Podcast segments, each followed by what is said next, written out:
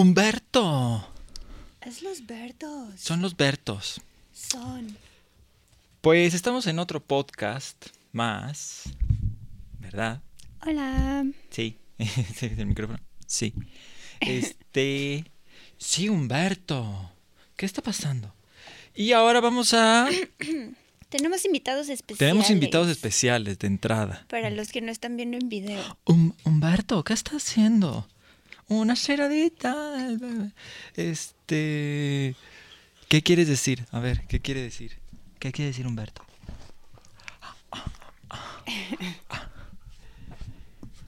Que... no hizo nada. No hiciste nada, Humberto. Que queremos, este, esta vez echar el café y eh, probar en, en- en- en Google qué sucede. Es que Bárbara tuvo una idea. que fue? Pues, como buscar este las preguntas más frecuentes acerca de veganismo y de antiespecismo. A ver qué es lo que más pregunta la, la gente Claro. y tratar de responderlo nosotros.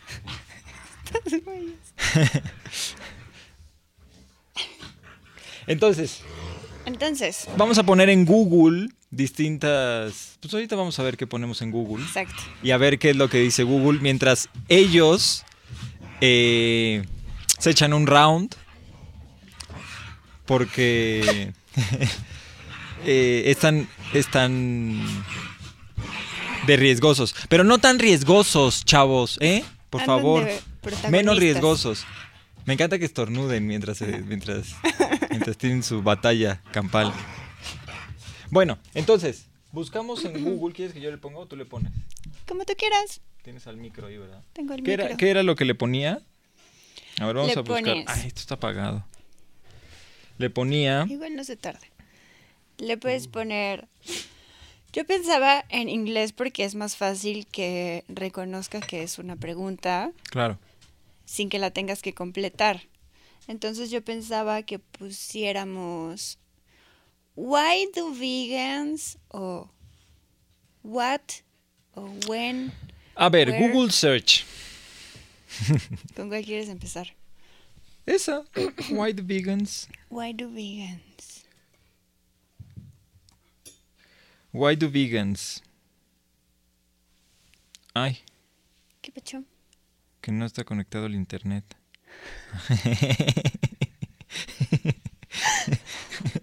Ups. Este, ¿cómo veía acá? ¿Dónde veía acá? No puedo ver acá. Sería un excelente momento para presentar un sponsor si tuvieras. Claro, ¿verdad? Sí, un, un sponsor de, de internet, dices. O qué? No de... Lo que sea. O sea, que mientras arreglas el problema técnico... Claro, sí. No, no tengo este sponsor. podcast es traído a ustedes gracias a... Claro. No tengo Oatly. sponsor. Ni siquiera está, ni siquiera está monetizado el canal. Todo está diseñado. O no debería decir eso. No, no pasa nada. Este, Creo que es más grave que digas que está monetizado. Claro, pues eso puede ser más balcón, porque estoy tratando de, de hacer activismo. Y medio como que se puede ser medio mala onda de mi parte, ¿no? Pero en realidad no. No. No, no. Este. ¿Qué? ¿Cómo conectaba, por cierto? A ver si quieres, pásamelo. Pero pásamelo. Bueno, en el, en el Inter, el. El objetivo de este podcast es ver un poco dónde está mm, pues, la, la tendencia de la gente mientras busca eso. Podemos poner también en español, ¿no? O sea, no es... Sí. Solo vamos a empezar en inglés porque parece pues, que, que es mucho más... Este... Como... Novedosón. Bueno, no novedoso, sino más bien como... Común, puede ser, ¿no? Por el idioma, creo, no sé. Me parece. Novedoso no tiene nada que ver, no sé por qué dije novedoso. Este, Nunca lo como, como mm, por el idioma puede ser que encontremos más búsquedas eh, interesantes, ¿no? Y de ahí pues platicamos un poco de, de si esas, esas búsquedas tienen sentido o no, ¿no? Ok, Ya lo logré. muy bien. Ah, Si quieres lo...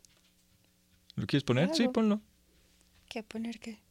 O sea, lo... lo... ¿Ya Ah, te ya. salió ya? Ah. Ya, ya, ya. Ah, a ver, ¿qué? ¿Cuál te salió? La primera es, ¿por qué los veganos no comen miel? ¿Por qué? ¿Por qué los veganos no, no, no comemos miel? En primerísimo lugar, porque la miel es un producto eh, derivado de animales. Claro. Y em, pues no sé, siento que la gente a lo mejor puede decir como, pero no es ninguna parte del animal. Claro. Y las abejas de todos modos Hacen hacen miel. miel. Entonces, ¿por qué no tomar esa miel? y Claro. comérsela. Sí, y hasta cierto punto tiene sentido, ¿no? Sí. Ahora, investigando un poco más... Hasta podría decirse que la miel está hecha de plantas, ¿no? Pues sí, o sea, y bueno. Entonces, ¿por qué no? ¿Por qué no consumimos miel? O sea, no, no, de entrada hay que ver qué es la miel, ¿no? Que es el alimento de las abejas, de entrada. Ellas consumen el polen eh, de las plantas y lo regurgitan. Es el polen, sí, me parece que es el polen de las plantas, estoy casi completamente seguro, pero tendría que, No estoy segura. pero bueno, eh, eh, el asunto es que lo consumen y lo regurgitan y eso que regurgitan es la miel y es con lo que hacen esta, o sea, esta cosita como eh, viscosa, ¿no? Que nosotros le llamamos miel. Y con eso también hacen eh, la colmena, ¿no? Lo de la cera, La cera. Claro. Sí, también por eso los veganos no nada más la miel, sino la cera de abeja, pues también en la medida de lo posible, pues hay que tratar de evitarla. Claro. Y entonces, de entrada es eso. Pues estás, es, es, es, un- o sea, es algo que regurgita. Un, O sea, es Un vomitito de Pues sí. Pero si digamos que no nos da asco eso, que no tiene por qué darnos asco, pero, o sea, puede ser que sí, ya uno que ya si uno lo analiza.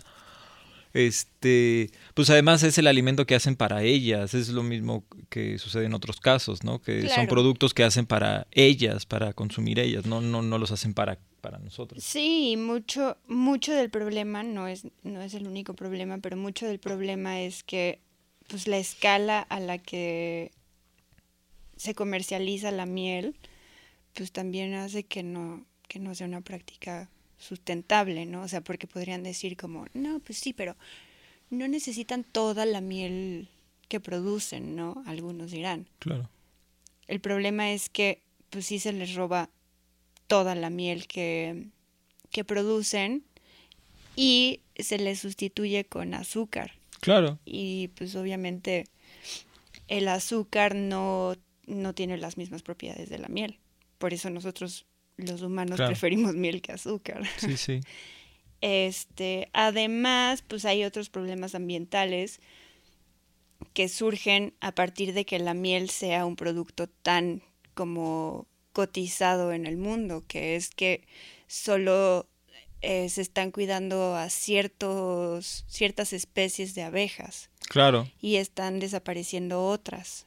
Sí, porque les estorban a los apicultores, les estorban esas abejas y entonces eh, tienen que, digamos, este, quitarlas del ecosistema para que la abeja que ellos compraron, porque las compran, se venden y se empaquetan y se llevan por correo. Y se siembran solo las plantas que las abejitas que, que los apicultores necesitan, consumen.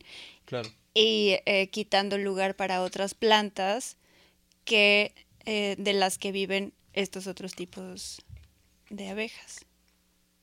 Y por eso los veganos no comemos miel. Sí, además, o sea, ese es por un lado. Por otro lado, tienes al menos cinco mieles de origen vegetal distintas, ¿no? Entonces, como mínimo, a mí se me ocurre, o sea, que yo consumo de agave, de maple, este... Hay de arroz. em, No sé, o sea, pero sí- sé que hay, Hay hay otras más. Lo que pasa es que yo también no soy muy de miel, entonces yo encontré la miel de agave y me pareció buena Sí. y Sí, y, Y para, es- y para endulzar, pues también lo mencionaba la, la repostera que vino, ¿no? Con dátiles. Claro, además, no solo tienes miel para endulzar. Claro, y el dátil no es azúcar refinada ni nada de eso. Tampoco la miel de maple, tampoco la miel de agave. Además tienes azúcar. Sí. En cuestión de salud me parece que no hay nada, ninguna, o al menos no que yo haya oído alguna contraindicación con respecto al consumo de miel, de abeja. Me parece que en ese aspecto no tiene nada. O sea, es completamente por un aspecto de ética, de bioética y un aspecto ecológico. Pero en cuestión de salud me parece que la miel de abeja no tiene nada, Ambiental también. Este, nada así, ¿no? Entonces es por eso, por lo que no consumimos miel. Ese es el motivo. Bueno, Sí. En segundo lugar está por qué los veganos no comen huevo.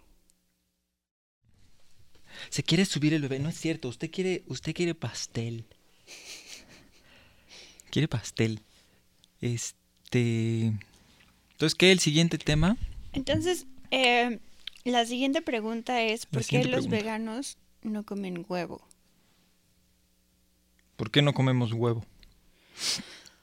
Mm, la respuesta corta es la misma que la de la miel, pues el, el huevo es un producto, este, ¿cómo se dice? Como derivado derivado. de los animales. No es una parte del animal, pero es un derivado del, del animal. Claro. Entonces el hecho de que sea un derivado del animal implica que va a haber explotación de ese animal para eh, obtener el producto. Digamos, esa es la respuesta corta. Claro. Ya, ya en otros eh, podcasts has mencionado tú, em, pues el problema de la genética de las gallinas, ¿no? Que, que las gallinas en realidad están hechas para poner cierta cantidad de huevos al año. Quiero decir, no están hechas, más bien, las gallinas en condiciones naturales pondrían huevos unas entre, ¿qué? 10 y 20 veces, 20 y 30 veces al año. No, es, me- es como 15 aproximadamente, más o menos. Sí. O sea, sí, como 15 veces Un al huevo año. al mes más o menos. Ah, ándale, cada 21 días. Se parece al ciclo de, de una eh, mujer humana, digámoslo así. Eso, para, para quien no lo sepa, los huevos son prácticamente pues menstruación de las gallinas. Pues son Sí. Ah, volvemos a otra, otra vez como lo del vomitito de las abejas. O sea, depende ya si te das asco o no. Entiendo que se puede hacer un argumento para unos, para otros no. Este, Pero, o sea, digamos, hablando desde la definición, pues sí, eh, te estás. eh, estamos consumiendo la, la, el- la menstruación ¿no? de, las, de las gallinas, el, el óvulo no fecundado. ¿Qué? Iba a decir, están. Están. sí. Este. Es que para. Sí, nosotros no consumimos eso, solo siento que es, es menos violento si me incluyo dentro de la mentalidad. Claro, sí, nos pero no. dentro de la especie humana. Exacto, estamos como especie. humana. Exacto, como especie lo estamos haciendo, Sí. pero. Pero nosotros, como individuos, individuos, individuos, no, ¿no? Este, pero sí, como especie humana sí estamos consumiendo eso. Y entonces lo que se hace ahora es que son gallinas, eh, pues sí, con hormonas, este, modificadas, este, criadas de una manera específica en la que no solo, pues ya no pueden tener vidas saludables, sino que además de producir quin- 15 huevos al año, producen aproximadamente 300 huevos al año. O sea, prácticamente un huevo diario. Prácticamente un huevo estar diario. En tus días todo el año, Sí, toda sí, tu no. vida. Pues es bastante feo, ¿no? Y, y pues sí, o sea, para la demanda que hay de huevo en el mundo, no, no solo es una gallina produciendo 300 huevos, son un chingo de gallinas produciendo 300 huevos al año. Sí. Entonces, pues sí, para para no hacer demanda de eso, ¿no? Claro. Y considerando eso, o sea, está la opción de las gallinas de patio trasero que le llaman. Claro. Y yo ahí lo veo desde dos aspectos. Yo no considero que cada quien lo tiene que ver en su situación personal, ¿no? Yo, Daniel, no considero que esté en una situación en la que necesite recurrir a esa fuente de alimentación. Porque eh, tengo acceso a comida vegetal todos los días del año, ¿no? Entonces considero que pues, no, no, no amerita, no estoy en ninguna situación de sobrevivencia o de escasez en la que me tenga que criar gallinas en mi patio trasero para poder hacer eso, ¿no?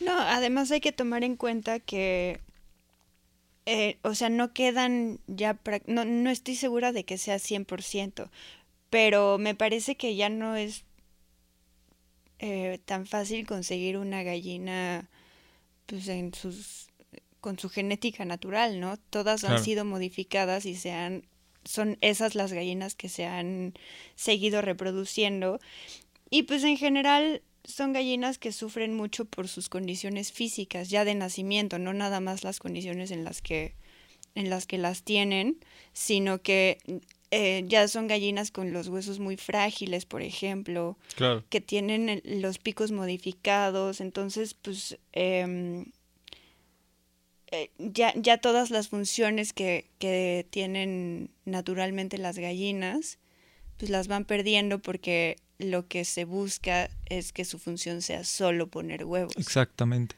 sí. Entonces se reduce la, la, experiencia de un ser sintiente a una capacidad de, gestar.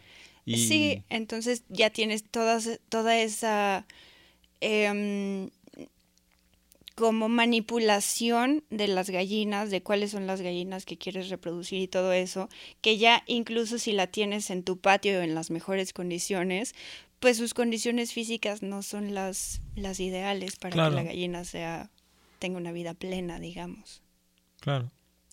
Y acá, por ejemplo, además de todo eso, de, bueno, de, de, no considerar eso, de ver a las gallinas como objetos para consumo, y que no hay necesidad, eh, cada quien tiene que valorar eso, eso sí es, es verdad que cada quien tiene que valorar si tiene necesidad.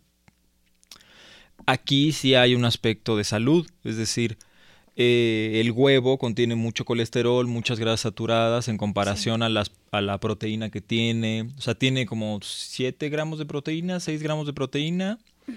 Este. Y tiene como 250 miligramos de, de, colesterol. Un huevo como de 50 gramos más o menos. 50, 55 gramos, sí, sí, un huevo, digamos, estándar. O sea, la misma USDA no le permite decir a la industria del huevo que el huevo es saludable o que es sano o que es este salubre. O sea, no le permite decir eso. Eh, está muy, muy, digamos, este con mucho candado lo que puede decir la industria del huevo sobre el huevo para venderlo, porque casi cualquier cosa va a implicar que está mintiéndole a la gente, ¿no? Sí, generalmente lo que, lo que pueden decir del huevo es que la gallina era free range o que el huevo es orgánico. Pero pues en realidad eso ya, vamos como, viendo como platicamos en el documental de Seaspiracy, ¿no? O sea, sí, vamos viendo que esas cosas esas etiquetas no tienen tanto sentido. No, la regulan realmente ni nada, sí. Sí. Por ejemplo, hay, hay otro documental que estábamos comentando ayer eh, que se llama, es Super Size Me 2, no sé si vieron la 1, que es de Morgan Spurlock, que se alimenta solo de McDonald's. Sí, por un mes. Hizo el 2, que tiene que ver con, la, con las gallinas. Y, eh, y, él explica todo, todo esto de, de, qué significa free range, qué significa orgánico y todas esas cosas. Y free range en realidad es, eh, eh, y, y, él lo pone en, en video, o sea, él, él, él, lo tiene documentado en video. Es un cuadrito que sale, que, que será, eh, yo creo que ni un metro cuadrado. Sí, menos de un En el que eh, pega tantito el sol, o sea, es como un anexo de la... Sí, están en, en la bodega o en el... exacto, de la bodega. Es prácticamente una bodega. Sí, o sea, es que no quise usar esa palabra, pero sí, es una bodega. Y tienen una salidita de menos de un metro donde pueden acceder al sol si hay sol de ese lado y bueno. Sí, tienes miles de gallinas encerradas de las cuales ya iban brincando. dos caben en, sí. ese ah, espacio. para no ser exagerados, cabrían que 10, para no ser muy exagerados. Ponle, Para no, o sea, para decir, esos son... Y eso es lo mínimo que se te pide para que sea free range. Sí. ¿No? Ya eso. o sea, puedes tenerla, sí, es cierto, pero no lo hacen.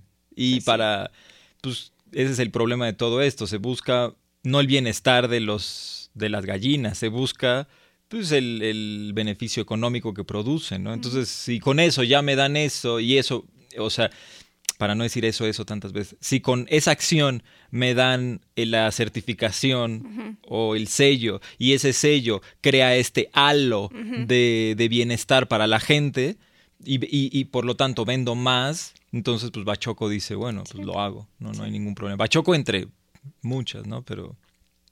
O sea, simplemente agarran y bueno, pues ya está. Y mucho de lo que habla en este documental es el halo que hay alrededor de la comida, de la industria de la comida, ¿no? El, el halo de el bienestar, el halo del medio ambiente, el halo de la salud, el halo de los derechos de los animales, de los derechos de los sí, trabajadores. Que prácticamente son palabras bonitas para que te enamores Exacto. del producto o para que no te sientas mal Sí. eh, consumiendo ciertos productos. Pues equivalente a lo que hace Lala con sus eslogan y con su vaca que está en el campo con su becerro, ¿no? Y van así y no tiene nada que ver con la realidad. Vacas mexicanas. Sí, vacas 100% mexicanas, dice en su eslogan, además, ¿no? ¿Qué? ¿Cómo? Que además... ¿Eso qué? Sí, no, no. Peor tantito. Para además dar otro halo más, ¿no? El halo del nacionalismo también, ¿no? Que dices, "Ay, no, no, o sea, pues se agarran de lo que sea para que, para que la gente pueda comprar ¿no? su Sí. Entonces, ¿qué otro hay a ver? El que sigue está muy simpático. Dice, ¿por qué los veganos se ven viejos? ¿Por qué los veganos se ven viejos? No sé. Yo había oído lo contrario, que, que nos veíamos eh, más jóvenes. Ah, Yo, yo creo que, o sea, mm, si hay alguien que conoce un vegano que se ve viejo, me parece que, que puede haber dos razones. La primera es que pues el vegano que se, que se ve viejo eh, pues no, no esté cumpliendo con todos los requerimientos nutricionales. Claro. Entonces pues que se vea un poco sí, no te ves viejo, estás desnutrido. Exacto. Y, eh, y otra que, que se me ocurre, que la verdad no, o sea, para nada lo tengo investigado porque no me he puesto a buscar porque los veganos se ven viejos, pero, pero es que cuando dejas de comer productos animales, pues dejas de consumir mucha grasa. Claro. Entonces, eh, pues se te empieza a pegar la pielecita a, Ah, a los músculos y a, a los huesitos si no tienes músculos. Entonces puede, General. puede sí que se te empiecen a marcar como mucho los huesos, sobre todo la gente que se le marca la cara, que tienen como facciones muy... em, como los, los huesos muy prominentes, Ah. pues se te pega la piel a- al hueso Claro. y como no hay grasita, pues puede que te veas más viejo. Claro. Creo, o sea, igual. sí, te puede dar la sensación. hablando. Es que eso también entra desde, desde un aspecto también social, ¿no? O sea, eh, que pensar que, o sea, tienes que comer mucho porque si estás gordito es que te va bien en la vida, o sea, esa idea, ¿no? De que si, si, si tienes este buen peso, entonces eh, significa que te está yendo bien en la vida, ¿no? Y ahorita No, y- pues no tiene nada que ver con la realidad, al contrario. Y lo puedes ver también con, con las modelos, por ejemplo. O sea, una de las características de, de alguien joven o de, por ejemplo, los niños es que tienen como la carita más redondita y tienen más cachete y eso. Y tú ves una modelo en la pasarela que se ve de veintitantos años y luego buscas en internet y tiene 17, 19 años. Mira. Y es porque no tienen esta grasita que te digo en la cara, entonces se les ve muy, Claro, muy flaca sí. y se ven más grandes. Claro. Y, pero fuera de eso, pues sí, es, es considerar que a lo mejor es eh, una cuestión no de, de que nos veamos más grandes, sino de que al- tienes que revisar tus hábitos alimenticios, ¿no? Tal vez, este, yo no estoy ni, ni eh, o sea, ni flaco, ni, ni con sobrepeso, ni mucho menos, ¿no? O sea, estoy como en el peso en el que está mi cuerpo y, y también pues eso de hecho no el- eh, hay que acordarnos que, el- que- que- que no consumir estos productos o sea eh, no solo es lo que comes es lo que usas entonces también eh, qué tipo de productos usas como cosméticos etcétera Claro, etcétera sí. pues también eh, desde que te puede hacer eh, otra, eh, digamos, otra estética, si lo queremos ver así, hasta el hecho de que no usas, o sea, no usas. Entonces da la sensación de que como no usas, entonces te ves este, más pálido o pálida o más... Lo diría más en mujeres, ¿no? En hombres, pues, pues no, no. Pero cremas, cosas así, ¿no? Este... Y... Y pues podría ser, o sea, como eso, pues ¿no? es lo Pero... que- lo que se me ocurre. Exacto, sí, sí, como más de eso, pues yo tampoco sé qué, qué otra cosa podría ser. A Sí, ver. porque por ejemplo ves este activistas que están en esto desde los setentas y no, se ven enteros, la verdad. Pues es lo que yo digo, o sea, sí, si te pones a revisar a las personas que... De hecho, hay, hay- sacaron un videíto estos de Plant Based News sobre eh, eh, distintos personajes que hicieron distintas dietas. Y pues sí, o sea, los más longevos, los más eh, saludables, pues generalmente eran los que tendían a consumir menos productos. No voy a decir específicamente que fueran veganos, porque tampoco están así, pero los que entre menos productos de animales consumían, más eh, tenían una, una higiene, una salud, sí, sí, tendía como hacia esa, digamos, e- esa era como el, el- el- la tendencia, ¿no? Por decirlo de alguna forma. Sí, sí que, que se conecta con la siguiente pregunta que es por qué los veganos se ven enfermos. Ah, bueno, sí, es lo mismo, o sea, sí, viene junto con pegado. Claro, y es que hay que ver, hay que considerar esa parte también, ¿no? Que era lo que platicaba hace rato. O sea, la idea del sobrepeso y la salud, que está muy confundido, muy, muy confundido. Si hay sobrepeso, entonces tiene salud, ¿no? Este, o sea, los niños, como dices, que les, que estén este, gorditos, ¿no? Que estén, este, Sí, y no significa que, que el niño tiene que estar eh, delgado, no, no, pero sí significa que hay una idea específica de cómo es la constitución del cuerpo, que también es la que se está revalorando, ¿no? Que es acorde a los genes de, de- de cada persona, ¿no? Claro. Entonces decir que todos tenemos que cumplir con ciertos estándares nutricionales específicos, pues también es un error, o sea, tan, tan así, ¿no? Eh, por eso volvemos a lo mismo de esta parte de los, de los eh, huevos, por ejemplo, ¿no? O sea, se trata de ir observando cómo están tus necesidades, pero observándola con conciencia, no simplemente decir, ah, es que me, me gustan, y tratar de diferenciar entre pues lo que nos causa placer y lo que realmente estamos necesitando, ¿no? No, y también tomar en cuenta que, em, que, un, o sea, que no porque el huevo tenga eh, mucha proteína, entonces para consumir proteína tienes que consumir huevo. O sea, tomar en cuenta que el huevo no nada más tiene proteína, sino lo que decías, tiene mucha grasa y tiene, y, y esa grasa pues es, Sí, tiene es colesterol. colesterol. Sí, sí. Entonces, sí estás cumpliendo con los requerimientos de proteína, digamos, o sea, poniéndolo de una manera muy simple, sí estás cumpliendo con los requerimientos de proteína y qué bueno, pero además te estás metiendo colesterol. Sí. Em, entonces, el hecho de ver a una persona más gordita y decir que es más saludable que una persona que es más flaquita, pues no necesariamente es así, porque a lo mejor están cumpliendo los dos con los requerimientos de proteína, pero uno además se está metiendo eh, grasa- grasas que no necesita y el otro no se está metiendo esas grasas. Claro, sí.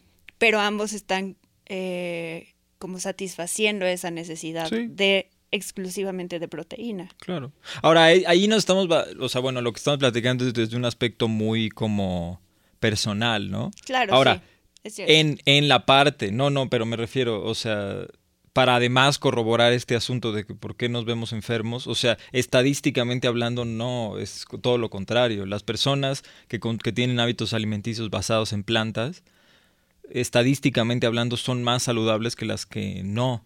O Pues, sea, lo o sea, estamos- tal cual, la ciencia y la medicina moderna lo, lo están arrojando constantemente en estudios, ¿no? Lo estamos viendo ahora con, con la pandemia, ¿no? O sea, Por ejemplo. la, la gente que más riesgos corre es la gente con sobrepeso, con obesidad y con diabetes. Y todas esas enfermedades, pues tienen, tienen mucho que ver con la alimentación. Claro, son, son, son enfermedades que provienen de estos mismos hábitos alimenticios, es decir, la diabetes, la hipertensión, cánceres, problemas del corazón, sobrepeso, todos provienen de este, de decir, bueno, me como un huevo y tengo 7 gramos de proteína, pero tengo, te digo, como 250 miligramos y, no sé cuántos, también tengo que ver ahí la tablita. De colesterol. De, de colesterol, perdón. Para quienes estén interesados, pues bueno, lo pueden revisar ya con más calma. Ahorita estamos más bien como más light en la conversación, ¿no? No, no el dato exacto. Entonces, si quieren el dato exacto, pueden poner, ¿no? ¿Qué, ¿Cuál es la información nutricional del huevo? Eh, ¿Qué opinan los médicos sobre el huevo? Pueden buscar, igual que nosotros, ya sea en Google o pueden investigar con personas que les dé confianza, ¿no? Y sí, o sea, el asunto es que lleva que estadísticamente hablando, pues son, sí, o sea, somos más saludables, o sea, sí, no, no es por presumir, es, es, la realidad, o sea. Claro, no, también eh, cabe mencionar que estamos hablando eh, ya en este punto no nada más de una dieta vegana, sino de una dieta basada en plantas. Claro, eso es importante, sí, porque no es lo mismo consumir comida chatarra vegana a genuinamente consumir granos, vegetales, legumbres, este, frutas, frutas sí, semillas. O sea, e, eso es a lo que hablamos cuando decimos que eso es, eso es más saludable. O sea, lo, platicaba eh, la otra vez, o sea, hay, hay 80 mil, hay 300 mil plantas comestibles y 80 mil que están comercializadas. Hay, o sea, hay opciones, ¿no? Y, el, el, asunto es, pues, vele buscando, ¿no? No estés, este en una o en otra cosa, sino genuinamente vele, vele rascando y, vas a encontrar que todas te ofrecen alguna u otra cosa que le, que le viene bien a tu cuerpo, ¿no? Y eso. Sí, entre más variadito comes, porque también, o sea, una dieta basada en plantas también puede ser una dieta basada en papa. Claro, por supuesto, lechuga. Sí. Sí, sí. Y pues la, la idea es comer lo más variadito. Sí, lo que, o sea, la idea es no brincar de, de, ah, eh, yo como productos derivados de animales a B, yo como productos industriales. No, o sea, ese no es el brinco.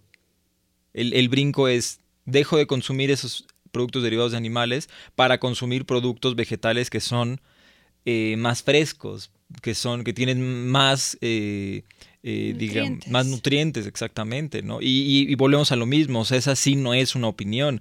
Los vegetales tienen más nutrientes que la carne. O sea, tienen muchas más opciones eh, cuando los empiezas a combinar, ¿no? Si quieres que un producto, es decir, una papa te alimente, pues no, pero tampoco una, o sea, un tipo de carne te alimenta. sí, te da una cierta sensación de, de, salud momentánea, pero eventualmente empieza a colapsar, ¿no? Entonces, hay que empezar a considerar que es el, parte de esto que se tiene que hacer, o sea, esta reconsideración de los hábitos es que aceptar que hay variedad y que tienes que buscarle, ¿no? En claro, y que hay que fijarse en, en uno mismo también para, para ver cuáles son los requerimientos que, que vas teniendo. Claro.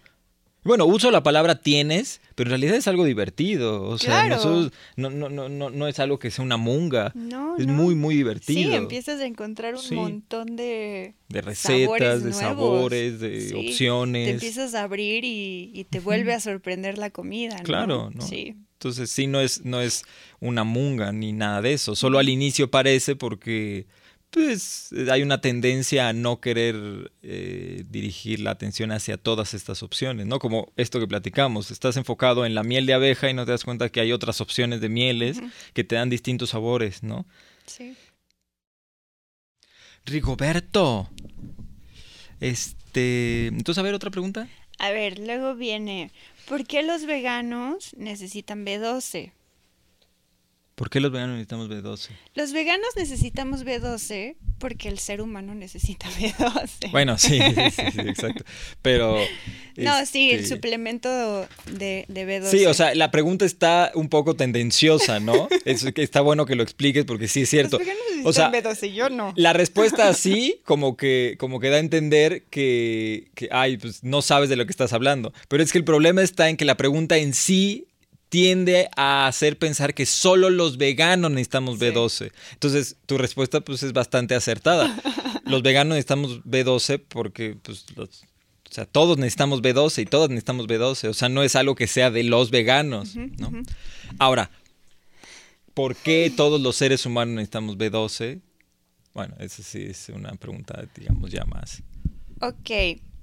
Ok. ¿Qué, qué hace la B12 que hace que sea necesario para eh, el ser humano? para los animales en general. para todos los no sí, sí, Este, sí o sea, las vacas también lo necesitan. Sí. O los, los cerdos, sí, sí, los animales. Pues resulta que la vitamina B12 em, es muy importante para, o, más bien, la falta de B12 eh, puede provocar anemia, en primer lugar. Este. Mm, y digamos que ya en sus consecuencias más, más, más graves, cuando la deficiencia de B12 es severa y ha sido prolongada, em, puede causar también daño neurológico. Sí, lo estábamos leyendo en este Entonces, pues hay que consumir la B12 porque eh, los vegetales no contienen B12. Pero, spoiler alert, tampoco los animales. Spoiler alert. Me gusta decir eso. tampoco los animales la contienen. Ajá, entonces, la vitamina B12 la sintetiza, la sintetizan eh, cierto tipo de bacterias que se encuentran en el suelo. Eh, ahora, la cosa es que Mm, si tú lavas tus vegetales, pues les estás, quitando la tierrita. La tierrita es el suelo y el suelo es donde viven estos vegetales. Em, se cree que los animales eh, producen B12 y que los animales, perdón, y que los humanos adquieren su B12 de los animales solo porque los, los animales ya la, producen. Y la cosa es que pues no es así.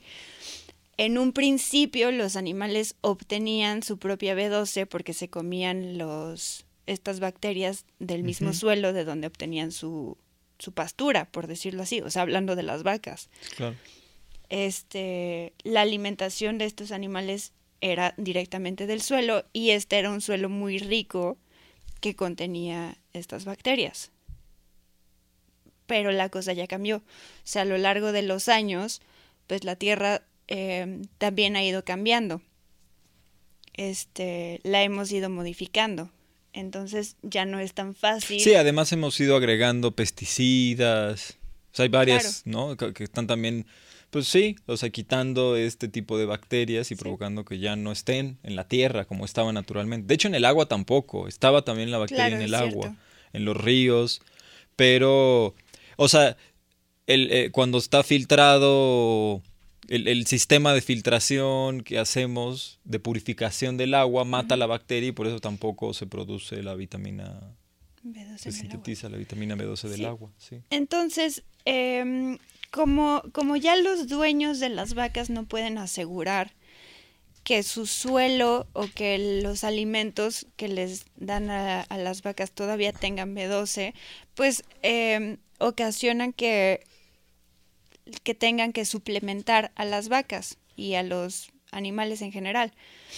Este, es por eso que hay B12 en los animales y una persona que, que consume animales no tendría que tener este déficit. Ahora la cosa es que incluso si comes animales, no estás seguro de que el animal que te estás comiendo haya sido suplementado con B12.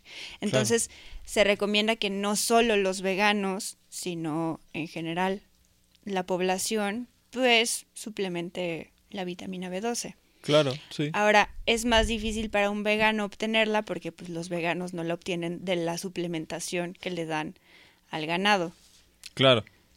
Este, y pues, sí, o sea, la, la, la, inclusive lo pueden ver, hay, hay, hay, este, igual el, en la página de, de Bayer, pueden ver ahí hay videos. Yo recuerdo que una vez hice un post sobre el video de estos cócteles, estos cócteles hormonales Y pues sí, ellos están muy satisfechos de decir que dentro de esos cócteles hormonales está, está la vitamina B12, o sea, la sintetizan y se la inyectan en unas jeringotas al ganado, o sea, junto con las hormonas y eh, antibióticos, ¿no? O sea, es parte del de el sistema industrial. Entonces, lo único que estamos haciendo pues es quitar al intermediario, como siempre decimos, o sea, con todo, o sea, voy a la fuente de nutrición y la fuente de nutrición, pues en este caso, eh, lamentablemente por lo que hemos hecho con el suelo, pues es eh, un suplemento, ¿no? En este caso sí se tiene que suplementar. No, y también, o sea,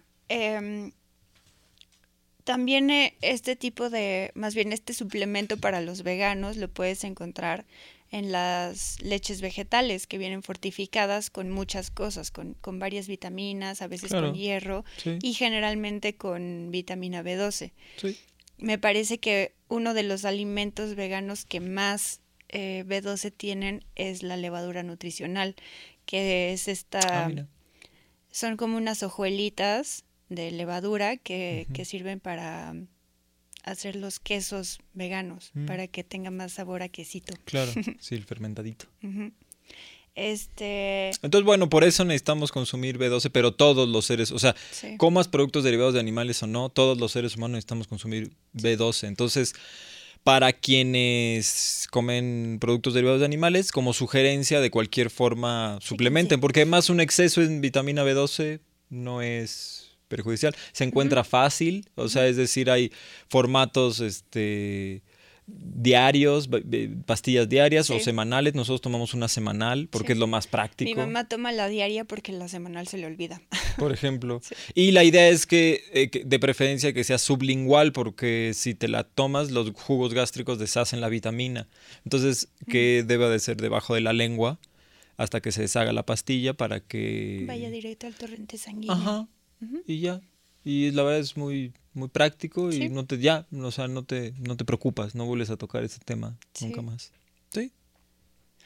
A la otra cosa es que eh, a veces con, lo, con esta onda de la B12, eh, si consumes, por ejemplo, alimentos con ácido fólico, es posible que tengas la deficiencia de, de B12, pero que no se vean los niveles de Ah, anemia. Entonces, pues que no te estés dando cuenta porque, porque el ácido fólico algo hace ahí. Sí, como que tapa los síntomas, digámoslo así. Y entonces de la anemia te saltas a cosas un poquito más graves. Y, y pues ya la deficiencia ya va siendo cada vez mayor. Entonces, pues nada más poner atención en eso si quieren ir a hacerse unos exámenes ahorita si ya se Claro, además también hay, ajá, te puedes hacer exámenes en el B2 acá en México, está estos laboratorios del Chopo y te puedes hacer estos en cualquier laboratorio, ¿no? Sí, es un análisis de sangre. Este, no está dentro de la, química de 35 elementos, o sea, no está dentro de ese. Porque es otra cosa también, ¿no? Dentro de eso. Es, es, es saludable, dado que estamos tomando eh, una vía de alimentación que se considera que es alterna, pues que constantemente no es alterna, pero es común que se considere así, que te hagas exámenes regularmente, una vez al año aproximadamente. A ver si te está faltando pues hierro y entonces con un examen de este de 35 elementos es más que suficiente y vas viendo eso, si tienes hierro, si estás, si estás consumiendo, o sea, para ver que estés consumiendo todo de una manera balanceada, es, eso es saludable y no es caro ni nada. Entonces, ese examen es de, se llama 35 elementos, este, pero ahí no está la B12. Entonces, esa sí tiene que ser un examen aparte, pero no está de más, o sea, cada tanto ver que, que cómo está tu vitamina B12, o, saltarte y empezar a tomártela también. No te es como a, mí, en mi caso, me, me recomendaron el conteo de espermas cada tanto para ver que siga funcionando la vasectomía. No sé por qué dejaría de funcionar. Agendas, eh, ya, que vas a agendar el conteo de espermas, también... Voy a todo, voy a todo. De una vez agendas el de la B12. De la B12, química de 35 elementos, ¿no? Este, y ya, te quitas, te quitas todo, todo de encima, ¿no? Sencillo. Todo de una. Todo de una. Nunca me ha parecido, por cierto, que se haya, por alguna razón misteriosa, revertido. Pero... Ah. Pero estaría simpático. Este, pues eso, vamos a la siguiente pregunta. Venga.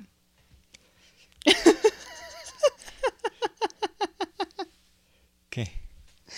¿Por qué los veganos se echan tantos punes? bueno, eso, este, no, no puedo decir que sea cierto porque no, o sea, no todos estamos hablando de eso en ese sentido, pero, pero, pero, pero, sí es verdad que por el tipo de alimentación que tienes, este, tu sistema, eh, digamos, eh, ¿cómo se llama? Eh, tu, tu, sistema digestivo, perdón, este, genera más aire por, por, la fermentación. Es cierto, no es, es que, es que por, eso es, por eso es el asunto, no es como la flatulencia en ese sentido, de que sea una situación de, de digamos, de, de, pues sí, lo voy a tener que decir así, de apestosidad constante, ¿no? O sea, no es así. Lo que pasa es que, este, estás generando aire constantemente porque está fermentando. Pues, yo, yo quisiera decir, porque vaya que lo viví, que cuando cambias la, dieta, o sea, porque tú lo hiciste como muy en transición. Claro. Pero yo, yo que lo hice más o menos rápido, eh, pues resulta que eh, tu sistema digestivo está adaptado a los alimentos que comes. Entonces, si de repente dejas de comer eh, toda em, como alimentos procesados y carne y las grasas que trae la carne y empiezas a comer puros vegetales, pues los vegetales son fibra, o sea, claro. Es mucha fibra, entonces si tu cuerpo no está acostumbrado a digerir grandes cantidades de fibra, pues le empieza a costar mucho trabajo y en lo que se adapta tu, ¿cómo se llama? Microbioma. Eh, tu, ¿cómo se llama? ¿Tu flora intestinal? La flora intestinal y todas las bacterias del, del sistema digestivo pues se tienen que ir adaptando, entonces les cuesta mucho trabajo y sí producen pues que se te infle la panza y... Sí, que hay una, sí, hay un cambio, hay un cambio, pero... Pero es mientras tu cuerpo se está adaptando, mientras, mientras se van desarrollando las nuevas... Eh, Bacterias, la nueva flora intestinal. Ajá, eh, que, que, ya van a aprender a, a digerir tanta Sí, entonces es un poco como, o sea, pensar que ya es tu nuevo estilo de vida. No, o sea, es que es, es un proceso y eventualmente tu cuerpo se regula y listo, y está, ¿no? Sí, digamos que lo empiezas a sentir como a las dos semanas mm. y te dura pues un ratito como... A mí me duró como tres meses. Pero, por ejemplo, en mi caso, lo que sí yo noté era que ya cuando iba al baño, era que no era pues sí, tan eh, fuerte el olor como cuando consumía productos de animales. Eso sí lo noté, la verdad. y no es por, o sea, tampoco es por tratar de hacer propaganda vegana, es que pues es, o sea, no, no estás teniendo tantas toxinas, no estás teniendo tanta grasa, no estás desechando tanto. Casi todo se, se usa. Con el sudorcito. Ajá, o sea, tu olor corporal también es mucho más ligero, para no decir para no usar ningún no es término. Que huela rico. No, exacto, solo es más ligero para que no suene como que estamos diciendo que apestan los que los que comen carne, ¿no? no, no es así, pero es un olor corporal pues menos animaloso, es más es más este suave, ¿no? Es menos este fuerte el olor. A ver qué otra cosa hay por ahí. que sigue. ¿Por qué los veganos pierden peso? ¿Por qué los veganos perdemos peso. Bueno. Pues yo, o sea, quiero aclarar que no necesariamente Exacto. Tú, no perdiste peso. Bueno, en mi caso es un caso especial porque yo traía una alimentación de la chingada. Perdón. Ay, mala. como si estuviéramos en televisión. Tenía una alimentación muy mala, la verdad. O sea, de que eh, o sea, doritos y alitas de pollo todos los fines de semana. Y, o sea, la verdad es que estaba comiendo muy, muy, muy mal. Hasta que un día dije, no, o sea, es que no me reconozco. o sea, veía, porque me acuerdo que me veía en el espejo y no me parecía que, que hubiera cambiado tanto. Pero veía fotos y decía, no puede ser, o sea, no, no, no me reconozco. Claro. No puede ser que yo esté así. Y entonces, antes de, de dejar los productos animales, pues me puse a comer un poco mejor. Claro, o sea, mejor quiero decir que dejé de comer chatarra, ¿no? O sea, en vez de comerme unos doritos, me comía pan pita con jocoque o pan pita Claro, con sí, hummus. sí, pero estabas buscando opciones, digamos. Exacto. Entonces empecé a bajar de peso porque empecé a, a poner atención. Lo que sí, lo que sí noto y me doy mucho, mucho, mucho cuenta es que desde que em, dejé todos los productos animales, he logrado mantener mi peso y eso siempre me costó muchísimo trabajo. Mira. Y ahora lo mantengo, no voy a decir que sin esfuerzo, pero con muchísimo menor esfuerzo que antes. Claro. Sí, este, entonces, sí, en mi caso no es que haya perdido peso por volverme vegana, eh, pero sí hay mucha gente que pierde peso con una dieta vegana. Y de hecho, eh, a muchas personas con diabetes, con sobrepeso y con obesidad, les, Funciona. les, les eh, el médico les manda una dieta vegana.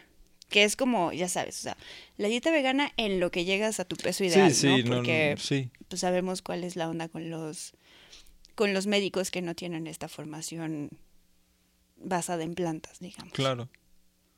Sí, pues en mi caso, acá también es otro, otro, otro aspecto interesante. O sea, hay que ver la, la genética de cada quien, ¿no? Claro. Eh, tu metabolismo, tu... eh, Entonces, bueno, pa- pa- para empezar esos dos, ¿no? Eh, que son ahorita los que me vienen a la mente.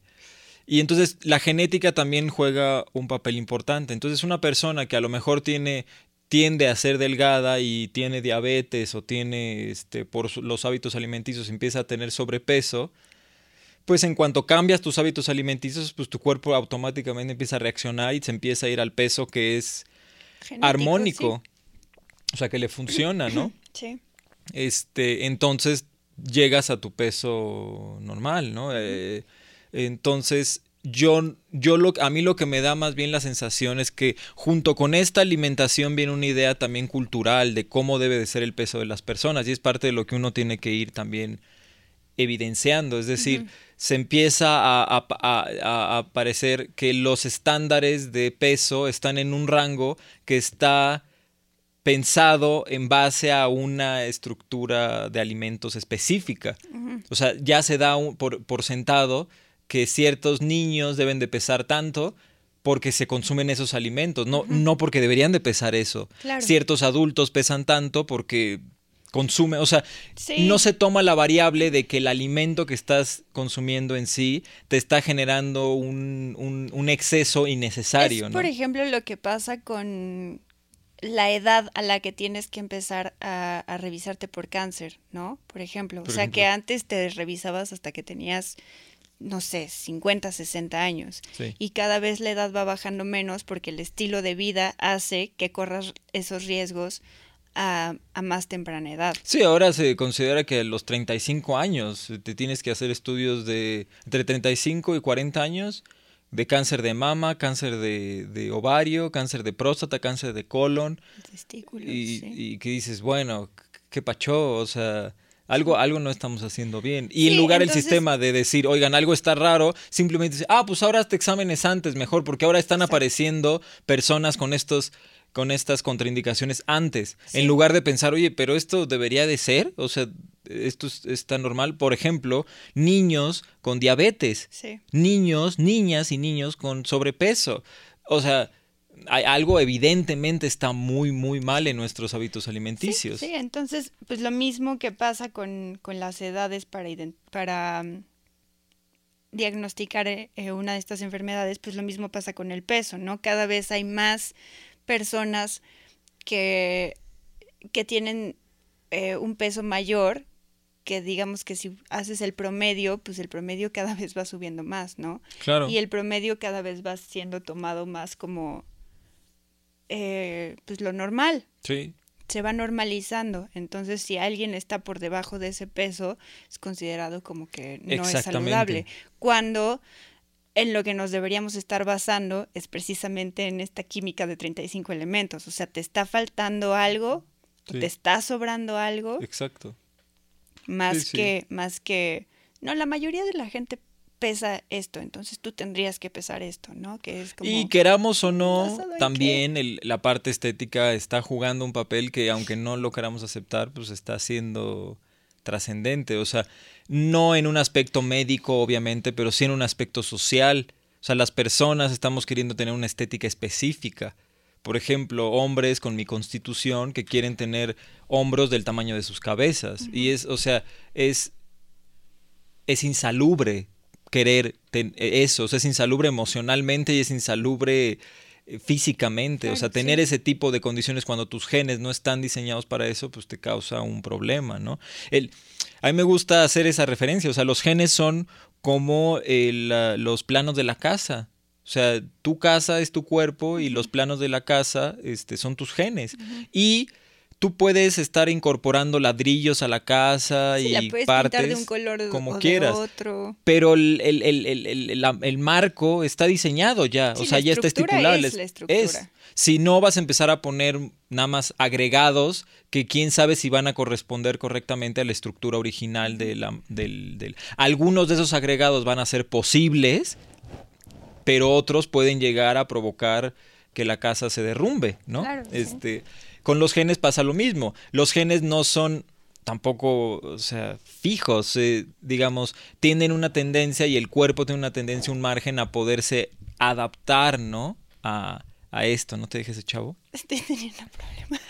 Microvini. Entonces, eh, cuando uno, cuando uno empieza a forzar sus genes porque quieres, tienes una visión de tu cuerpo de una forma específica, pues es probable que te lastimes, ¿no? Sí, es como si empiezas a forzar tus genes con la comida, por ejemplo, pues sí puedes, puedes tener problemas como los que estamos diciendo desde hace rato, ¿no? claro. Sobrepeso, obesidad, diabetes, hipertensión y esas cosas, ¿no? O sea, es justo, tienes tú tu estructura y le estás metiendo y metiendo y metiendo y metiendo Claro. cosas que no necesitas, pues sí, pues se te va a derrumbar la casa. Pues o por sí, lo menos vas a tener casa de hoarder. Claro, sí, sí, o sea, vas a estar ahí eh, toqueteándote y la factura la vas a pagar después, ¿no? Sí. Súbase, Humberto, Humberto. Dai, súbase. Órale, Rigoberto. Heriberto. Ándele, trépese. Trépese, Rigoberto. Trépese, Rigoberto. Este. A ver, ¿qué otra pregunta hay? ¿Por qué los veganos comen carne falsa? ¿Por qué los veganos comemos carne falsa? Bueno, supongo que aquí el asunto está en que estamos asumiendo que la carne que comen las personas que comen animales es carne verdadera. O sea, de ahí viene primero la pregunta, ¿no? Esa es carne verdadera. Y, y- y entonces decir que la carne es falsa es decir, la carne que proviene de origen vegetal no es carne. Claro. Aquí, aquí, yo lo que se me hace interesante de esta pregunta es, es el vocabulario. O sea, la carne es una concepción mental, no es, no es cuerpo. Por eso, cuando tú hablas de carne, no necesariamente estás hablando de músculo, no estás hablando de articulaciones, no estás hablando de órganos, porque son, esos sí coinciden con una visión, con, una, con algo que es real. La carne es un, es, es, es una, digamos, un aspecto abstracto que involucra Sí, la- un montón La de cosas. no es por qué los veganos comen vacas falsas, es porque comen Exacto. carne Entonces, falsa. Es, es lo mismo que pasa con el queso. El queso no existe. El queso es una concepción que nosotros hicimos. O sea, la leche existe como tal. O sea, es... es, es, es- ay, ay, Sí, ay. es, es el nombre que le das Ajá. a algo. Las salchichas no existen. O sea, no hay ningún ser en el mundo ni en el universo hasta donde se conoce que, que, o sea, que tenga forma de salchicha y que exista como salchicha y te la comas así. Ah, una salchicha. Ah, eh. no, o hamburguesa. No, Oh, no, no nac- existe. nació ah, una claro. salchicha de sí, mi es una, de es una, ¿cómo se llama este? Es un medallón, una, un, un pari, ¿cómo se llama en español? Es un Sí, un medallón. El medallón, ¿no? O sea, ah, no existen. Entonces, la pregunta en sí lo... Una tortita. Exacto, una tortita. Ya lo que, lo que saca primero es que el vocabulario tenemos que identificar a qué se refiere, ¿no? Entonces, cuando hablan de que, de que es carne falsa, pues es que cuál es la carne verdadera. O sea, no hay carne verdadera, te estás comiendo músculos. Que a esos músculos le cambies el nombre para que mentalmente sea más agradable para ti y puedas disociar de, del cuerpo de un ser sintiente y le llames carne, pues está bien. esa es otra Le- cosa. esa es otra cosa.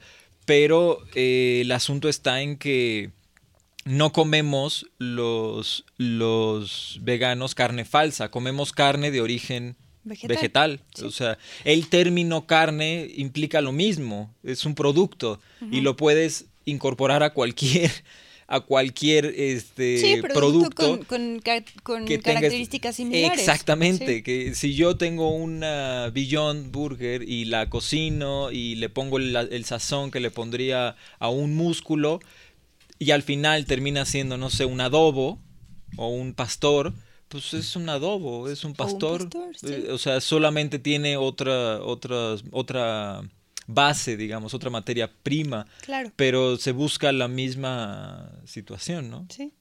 la Ahora, misma, la misma- ¿por qué comemos eso? Ah, Pues ok, ya desde el otro aspecto. Sí, sí, ya, o por- sea. ya, entendiendo que la pregunta es, está ya, o sea, es muy direccionada, consciente o inconscientemente, ¿no? ¿Por qué comemos ¿Por qué eso? comemos eso? En primer lugar, porque sabe rico.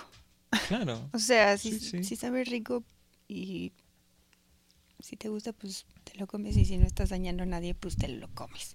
Claro. Este, ahora, a mí me parece que eh, este tipo de productos que son como, pues obviamente procesados e industrializados, pues sirven como una ayuda para quien, ya sea que esté en transición o alguien que extraña el, el sabor y la consistencia de la carne, o, o por, por diferentes razones, pero que son, haz de cuenta, como un, como un colchoncito donde caer cuando, cuando tienes este tipo de situaciones. Claro. Este, no es que los, bueno, más bien, no es que todos los veganos se alimenten de, de este tipo de productos, ni de, ni de carnes falsas, ni de leches falsas tampoco. Yo, yo casi no tomo, eh, o sea, o más bien no tomo mucha variedad de, de leches vegetales, por ejemplo. O sea, me gusta la que me gusta, pero no, no agarro un vaso de leche de almendras y me lo tomo como si fuera leche de vaca. Claro. O sea, lo uso para, para hacer pasteles o para comerme mi avena o cosas así. Pero no es que no es que los veganos se alimentan de sustitutos de las cosas no veganas, de animales, digamos. O sea, no todo es huevo falso, o sea, obviamente, o carne falsa, como lo están diciendo, o leche falsa, como están diciendo también. O sea, con el huevo y con la leche te lo puedo comprar que consideren que es falso. Sí, Podría ser, porque sí es, Sí. es cierto, existe y estás emulando, podría decirse, pero... Sí, digamos pollo falso y hamburguesas falsas. Sí, o sea, pues no sé, Sí. ahí medio está, está en, o sea, no existen de cualquier forma, ¿no? La leche, Sí. pues está bien, por eso le, pues bueno, pues no es leche, es bebida de almendra. Ahora, la bebida de almendra tiene más nutrientes, es más ética, ecológica y en cuestión de, de los derechos de los animales y es mejor para tu salud. Bueno, pues ahí, ¿qué te digo? Te chingaste, o sea, pues sí, ahí, Y ni modo. ajá, y le podemos poner lache si quieres, pero... pero, Así le pues, digo yo. No, exacto. O sea, pero, pero dices, bueno, pues ahí, ¿qué? ¿No? O sea, eh, es este aspecto de tratar de, de que la, la- el vocabulario eh, rija la realidad y no al revés, ¿no? O sea, la realidad es la que rige el vocabulario, no, Sí. no, no, no de esa forma. Entonces, sí, Sí, entonces pues uno come esas cosas porque pues porque existen y porque a veces a uno se le antoja comer ese tipo de cosas. No, y- y- o sea, y- uno uno no deja de comer estos productos porque diga, "Ah, no, sabe, sabe horrible la carne, ¿no? O sea, ya después sí te das cuenta que sí tiene un sabor como muy pues sí, algunas Muy- cosas, puede que otras no. Sí. Ajá, este, pero, pero pues si, si algo sabe rico y puedes hacerlo sin lastimar a nadie, pues lo haces y te lo comes. Sí. Y eso. O sea, es, es desde varios aspectos, como dices, desde la parte de, de estar, estar en la transición y que sea más agradable en lo que encuentras otras recetas, hasta el hecho de que simplemente son antojos. O sea, nosotros consumimos las dos cosas. O sea, a mí me gusta cocinar eh, con vegetales, fresco, un ceviche que al rato vamos a hacer, de setas. Y también nos gustan los productos industriales de origen vegetal, o Sí, sea, ambas cosas. Yo, por ejemplo, sí, sí consumo más este, bebidas de, de- de vegetales, ¿no? Mm. De eh, avena, este, de coco, sí, sí me gustan. Sí. Pero, pero pues es, o sea, simplemente como dices, es muy simple. Yo noto que en eso coincide no solo con un aspecto de un placer gustativo, sino con una visión que tengo del mundo, que es si no tengo necesidad de violentar a otro ser para tener placer, entonces ¿por qué lo hago? No tengo la necesidad de hacerlo, ¿no? Entonces no lo hago, busco minimizar eso lo más que pueda, ¿no? Hasta el hecho de que, pues en palabras de Jack Black, ¿no? Eh, they, they go straight to the leash, ¿no? Hay, hay- hay ciertos productos que ya, ya son sabrosos, ¿no? O sí, sea, que por ya... ejemplo, este, la Beyond Meat se acerca mucho, ¿no? Pero si algún día tienen chance de probar la Impossible, que Claro. en México todavía no la comercializan, pero esperemos que pronto. Esa cosa sí es impresionante lo, Chabocha. lo parecida, o sea, deja tú si sabe rico, ¿no? Es, es, o sea, pues te pasó a ti en Canadá, ¿no? Que te dieron una hamburguesa que dijiste. Sí, sí, me "Tráiganme cagué, me cagué, me cagué. Tráiganme una hamburguesa sí, vegana y le- te la llevaron y tú, no mames, me trajeron Sí, carne. Y no era carne. Sí, sí, sí, yo, yo- sí, sí, fue impresionante eso, ya se me ha olvidado. Y luego yo en Estados Unidos también pedí una. Sabía que la impos, o sea, yo, yo ya la había visto en videos y ya sabía que se ve igual. Pero la probé y dije, no puede ser, o sea, ¿por qué seguimos comiendo carne molida? Pues sí, es que ese es el asunto. Más bien, eh, volvemos a lo mismo. Deja de ver lo que se te está pidiendo que ya no consumas y empieza a ver lo que sí. O sea, estás tan, tan enfocado en la parte que se está diciendo, oye, creo que ya no funciona, o tal vez ya no, o está mal, o etcétera, etcétera, que no te das cuenta que se están ab- abriendo cinco, cuatro opciones que son ricas. O sea, yo cuando me, me mencionan eso también con la leche luego, ¿no? Es que la leche, o sea, es súper buena para, para todo, o sea, te sirve para el, El cereal, el café. y- ah, no, no, ya, deja tú, ya, o sea, en cuestión del sabor, ni siquiera la parte nutritiva, nutricional, sino el, El sabor, el uso, das. ajá. Y, y, y lo que me doy cuenta es que, o sea, es falta de, de, de reconocimiento de que tú tienes cinco leches distintas que puedes probar. O más. Ajá. O sea, a mí me gusta con la avena, me gusta la, la leche de, de almendra, pero, pero, por ejemplo, con el café frío, me gusta la leche de coco. ¿no? O sea, Y depende de lo que estás haciendo, tienes opciones. La leche de nuez de la India, que debe ser deliciosa. Claro, yo una vez probé nue- de, no es de macadamia, pero no, esa sí no me gustó mucho para que veas. Pero, o sea, vuelvo a lo mismo, no es que sea mala. para escoger. Pues sí, o sea, lo que voy es que no estoy eligiendo entre deslactosada, 2%, descremada, light. No, estoy eligiendo genuinamente por sabores, no por una cuestión de que soy intolerante. Eso es a lo, que, a lo que me refiero. Empiezas a poder obtener sabores. No es, ay, tengo que consumir el, no sé, una hamburguesa de como pasa, ¿no? Que muchos consumen una hamburguesa de pollo, una hamburguesa de pescado porque ya no les permiten comer carne roja. No, acá no estamos haciendo eso, estamos buscando opciones porque genuinamente tienen nuevos sabores que son interesantes, hace, ¿no? hace unos días eh, me invitó mi hermano a cenar y fuimos a The Cheesecake Factory y tenían una hamburguesa, una veggie burger. Y la tortita estaba hecha de arroz integral y no sé, creo que creo que quinoa y frijol y algo así. Obviamente no sabe a carne, pero o sea, yo a estas alturas ya no espero que algo me sepa a carne, ya ni me interesa que algo me sepa a carne. Sí. Estaba deliciosa esa cosa. Sí, es, ese es el punto.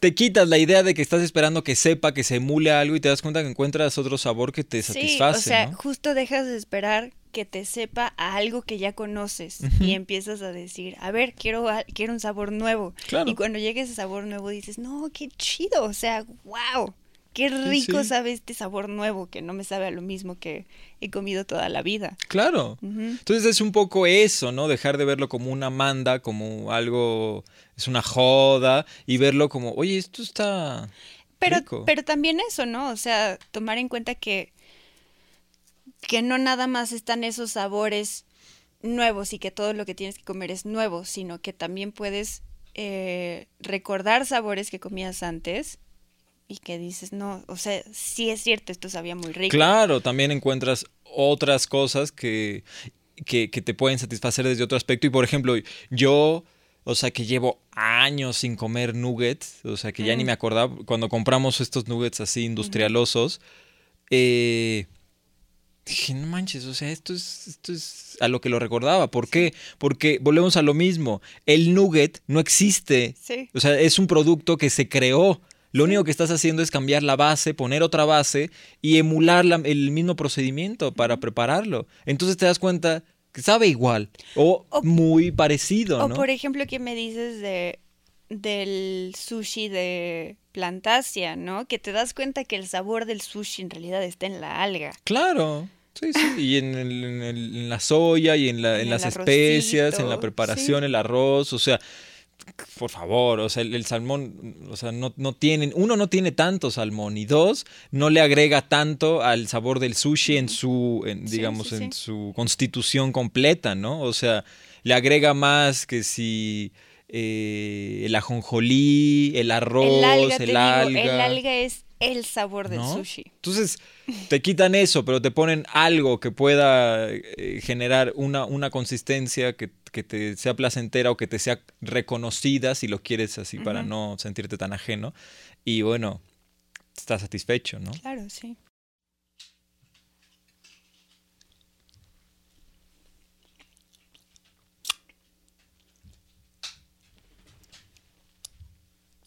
Iniberto solo quiere comer.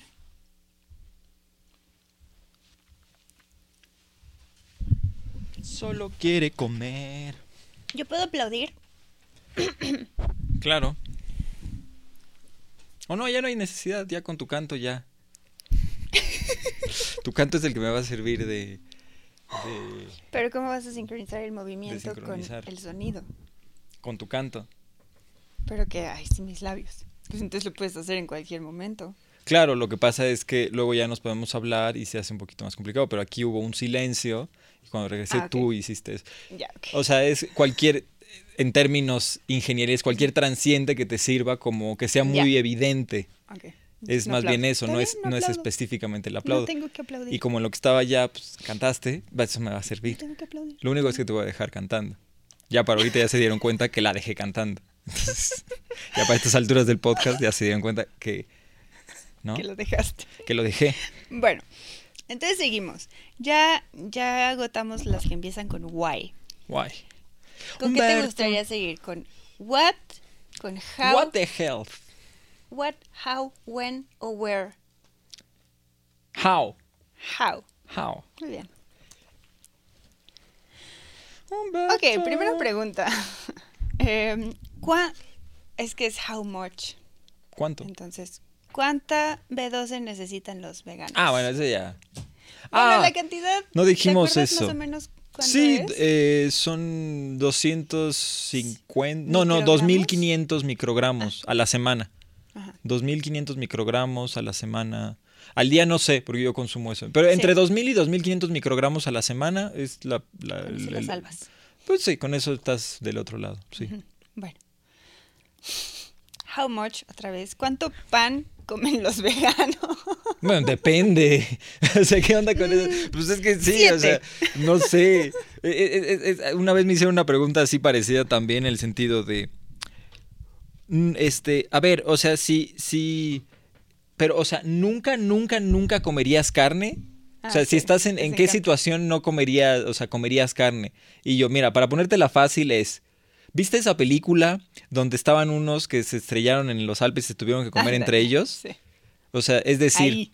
ajá, o sea, me refiero, no, no, a lo que estoy hablando es que para mí comer productos derivados de animales conlleva una situación de extrema Sí, necesidad. es como para ti recurrir al canibalismo. Exacto, o sea, es, es- eso es exacto, como para una persona es recurrir al canibalismo. Así como lo ves, así como lo percibes tú en tu mente, así lo percibo yo. No estoy hablando del aspecto de comer personas o comer animales, no, para que no se, no se vaya por ahí el asunto. Estoy hablando exclusivamente de cómo se siente la mente al hacer eso Claro, sí. las personas identifican mejor la sensación que sentimos nosotras de esto está medio raro, igual lo hago pero no lo quiero hacer. Esa sensación es la que sentimos con esto. Este, este chavo Sí, es está como- viviendo un dramón, es ¿eh? como- este chavo está viviendo un dramón. Venga. ¿En qué venga, situación matarías a tus padres? E- ¿no? exacto. Es como, o sea, dude, venga, en una situación extrema. ándale. Sí, o sea, o sea, no sé, pues me estás preguntando algo que ya entra dentro de una situación ética para mí importante. Ya, ya no es algo que sea como, como, como de, ay, ay, de gusto, de, o de conveniencia. Estás hablando de que me, me involucra partes de mí que no sé si quiero cruzar, que no estoy seguro y que para cruzarlas tengo que, tienen que ser en una situación de, de genuina necesidad. Sí. ¿no? Entonces, bueno, pero ese es otro Sí, aspecto. esa- el asunto del pan. ¿Cuánto pan comen los veganos? Pues es que lo- Siete. siete. Siete. Así, Sí. ya, siete. Este, ¿cuánto pan comen los veganos? Sí. Este, es que pues no sé, o sea, depende cuánto te gusta el pan, Sí, depende, de si tienes problemas de salud. Si comías mucho pan antes de ser vegano, pues a lo mejor sigues comiendo la Sí, misma cantidad. A lo mejor le subes, Sí, a lo mejor le bajas. va variando. El sí, que sí. quieras. O sea, sí, más bien ahí asumo que la pregunta está dirigida un poco a, a como no reconozco otro tipo de alimentos, entonces qué tanto es saludable comer y qué tanto ya me estoy pasando de lanza. Claro, Quiero ser. pensar que va por ahí, ¿no? Puede Entonces ser. digo, pues, eh, o sea, eh, hay que entender que son carbohidratos refinados, el pan, o sea, entonces, no, Lo- no, no, lo- no, no. Viene, viene otra pregunta que ahorita que acabas de decir eso es cuánta azúcar comen los veganos. Pues es lo mismo, o sea, Es que depende. quieras, la que si estás comiendo fructosa, pues. Además. ¿No? O sea, a mí yo tenía esta nutrióloga que no era eh, eh, vegana. Y de ella me decía, cuando consumas azúcar, trata de que, o sea, así como lo primero, lo primero, lo primero para satisfacer tu necesidad de azúcar es frutas. Ya después, si te siguen dando ganas, le entras a otra cosa, un sí, chocolate. procura no recurrir a las. Procura recurrir refinadas. exactamente. Entonces va por ahí, ¿no? Es decir, esto es comas o no comas carne, pues trata de no recurrir a los azúcares refinados, trata de no recurrir a los carbohidratos refinados. Recurre, sí, pero sabiendo que tienen un lado, una contraindicación que, que pues puede ser eh, incómoda, ¿no? No es mortal a menos de que tengas una comorbilidad o alguna situación, Sí. pero es tarde o temprano te va a causar una situación, ya sea una incomodidad mínima que es estética, es decir, que te sale, pues te notas llantitas, no sé, hasta que sí puedas empezar a tener este problemas De salud. de salud importantes, ¿no? Bueno, siguiente. ¿Cuánto más viven los, los veganos en comparación con los que comen carne? Es que viene cuánto más viven los veganos y cuánto más viven los leganos. Pues según la ciencia, o sea, aquí, aquí puede ser que, o sea, lo podemos debatir, pero según lo que está arrojando de igual la ¿Hay- hay un ciencia, número? sí, sí hay un número, ver. 10 años más de lo Ah. que vive una persona que consume productos derivados de animales. 10 años más. Hay un video de... Es muy corto. Igual, ahorita no lo voy a sacar, o sea, sé que me- lo estoy diciendo así, no me crean, lo pueden investigar, pero sí es algo así como, o sea, por las condiciones de salud que estamos llevando, aproximadamente 10 años más es un promedio. Sí, que- digamos que no es que si la persona em, omnívora que más ha vivido vivió 120 años, entonces la persona vegana que más va a vivir va a vivir 130, no. Exacto, Más no. bien sacas el promedio de esperanza de vida de la Sí. población eh, omnívora y sacando el promedio de, de la esperanza de vida de un vegano, Sí, sí. la diferencia es de 10 años. Ahora, el asunto mucho de lo que está pasando con todos estos eh, estudios y todo eso es que, o sea, somos el 1% de la población. Sí. Entonces, el problema está en que como todavía mucha de la población no está cambiando este tipo de hábitos, es difícil también que se consideren estudios como muy grandes. Ahora, eso no es impedimento, porque muchos de los estudios se hacen con 600 personas y se sacan estadísticas, con mil personas y se sacan estadísticas, 10 mil personas. O dentro de un país. O dentro de un país, dentro de un contexto, eh, digamos, este, eh, ¿cómo se dice? Este dentro de una parte del mundo específica, ¿no? O sea, no es, no, no por eso son desechables los estudios. Hay un libro muy bueno que se llama The China Study y bueno, es uno de los que también ha generado mucha polémica porque unos dicen que es pues igual, o sea que no es válido porque la información pues es muy este es muy pequeña, no que sea falsa, pero es muy pequeña, es de una región. Saber que cuando adquieres cierta información, pues a lo mejor los estudios eh, tienen ciertas limitaciones y no es que la información sea falsa, solo hay que tomarla con, con cuidado. Claro, y considerando que los estudios, o sea, también eso no solo los estudios con respecto a los hábitos alimenticios en plan, basados en plantas. O sea, los estudios de, de, de, cuando se consume carne roja, carne de pollo, pescado, pues también tienen un sector específico, tampoco los hacen así globales, ¿no? Y estadísticamente, pues de ahí provienen todas estas enfermedades de colesterol, este, hipertensión, cánceres, problemas del corazón, sobrepeso, o sea, provienen de ahí. Esto es algo importante considerar, o sea, cuántas enfermedades se pueden nombrar que provienen de, de una dieta basada en plantas.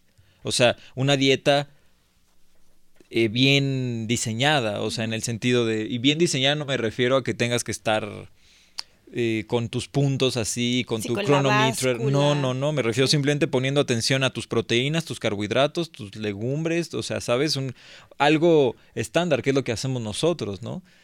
Y está saludable. Sí, comer variado en la medida de lo posible. Yo llevo siete años sin, o sea, no solo lo digo de, de, dientes para afuera, o sea, llevo siete años sin comer productos derivados de animales y, y no, o sea, no, no es cierto, no te falta proteína, no te falta ningún nutriente, ¿no?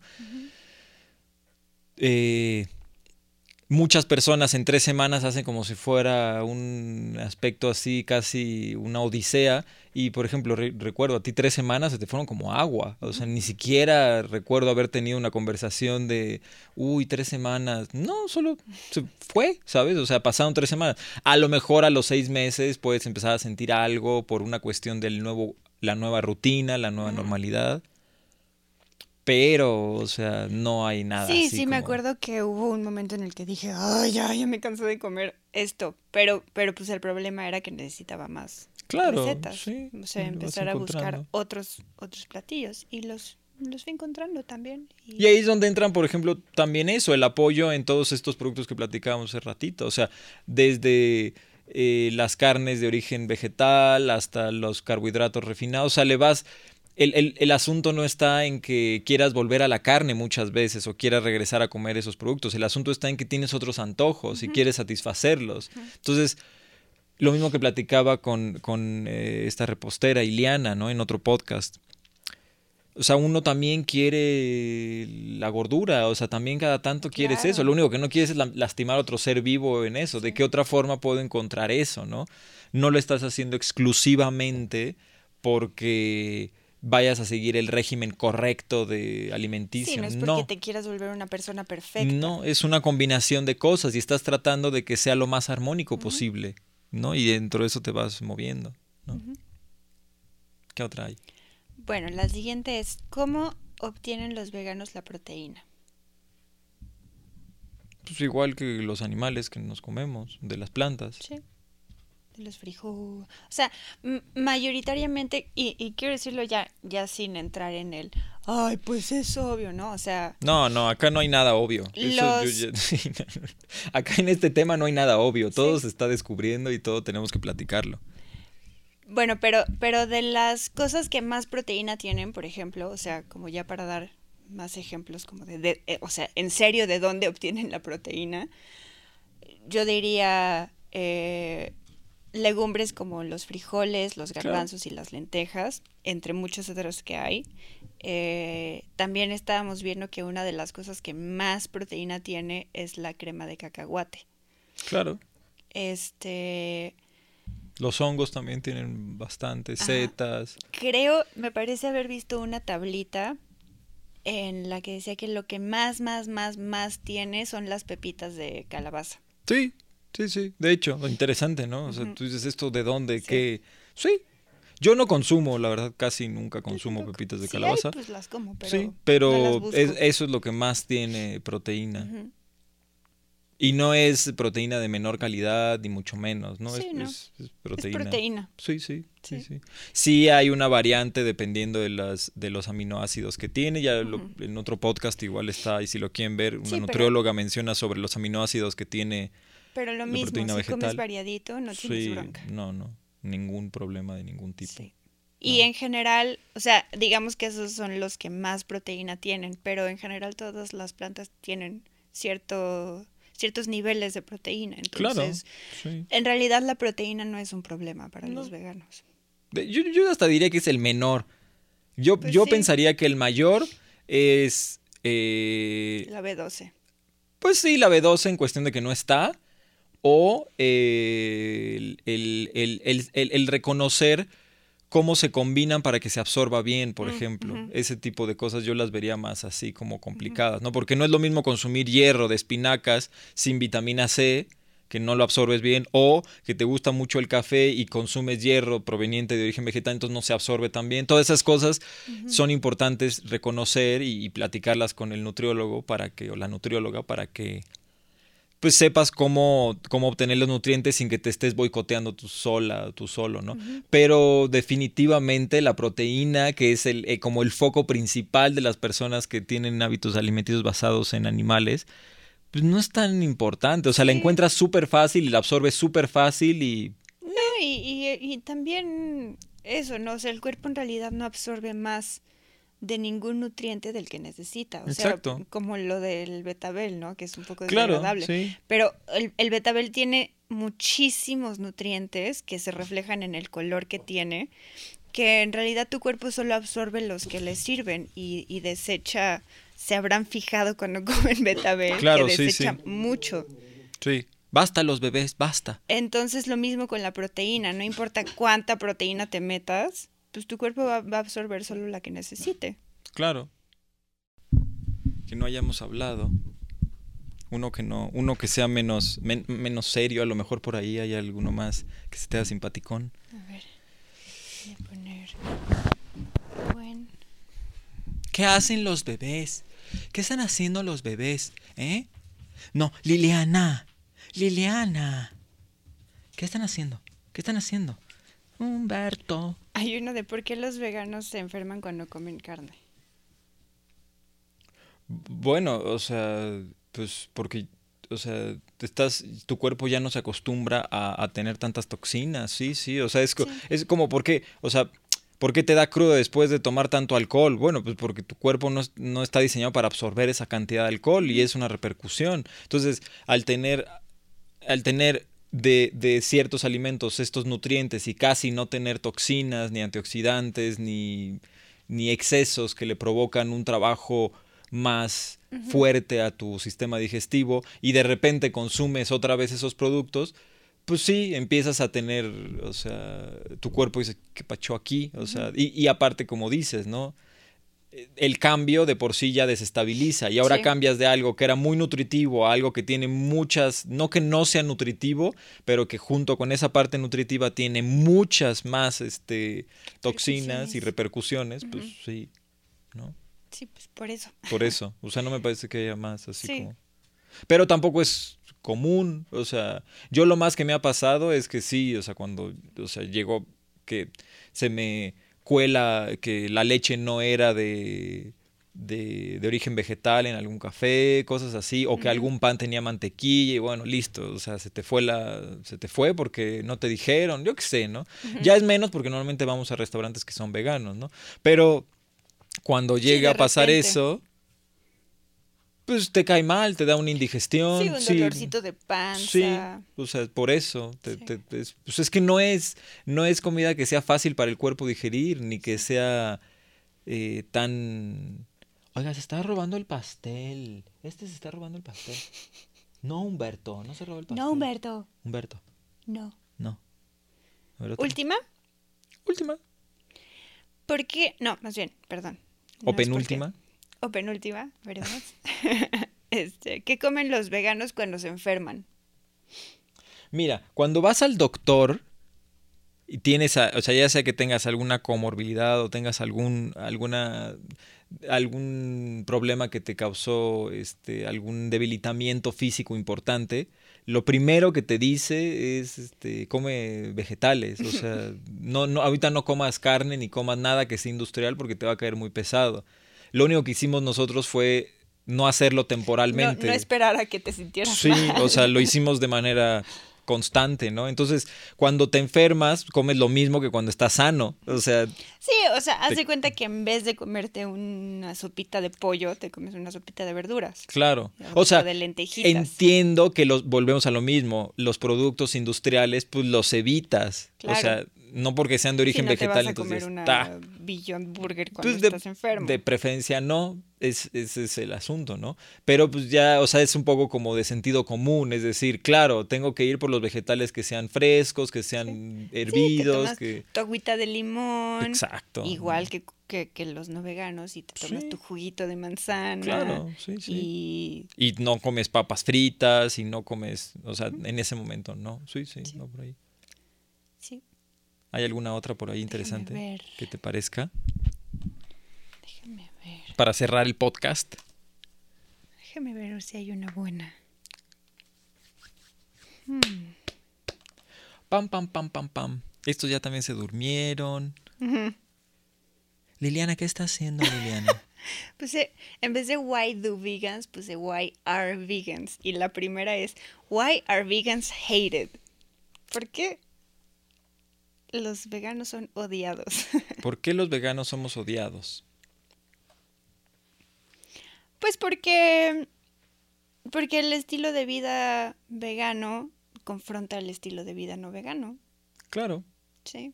O sea, una persona estilo de vida carnista, vamos a decirlo. vamos a decir carnista.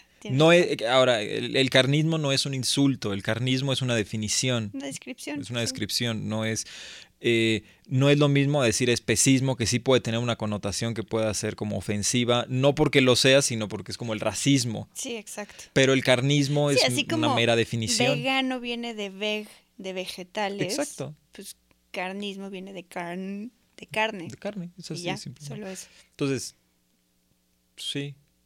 Sí, entonces, pues sí, o sea, Los dos, uno- pues sí. sí.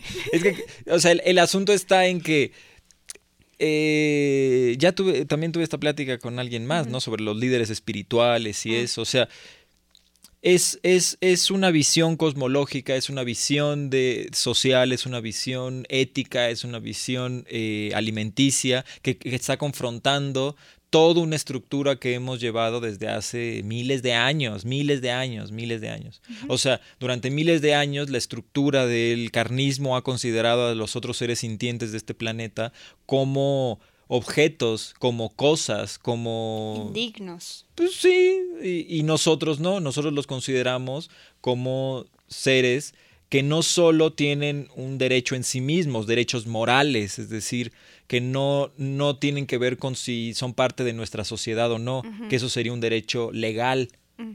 sino que tienen derechos morales.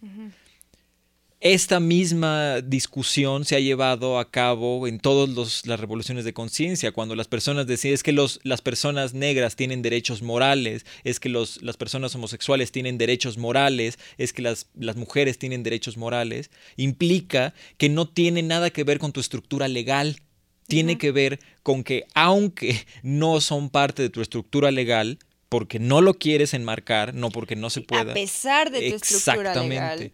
Sí se les debe respeto, no bondad, no lástima, no este compasión, que yo sí considero que la compasión es algo importante.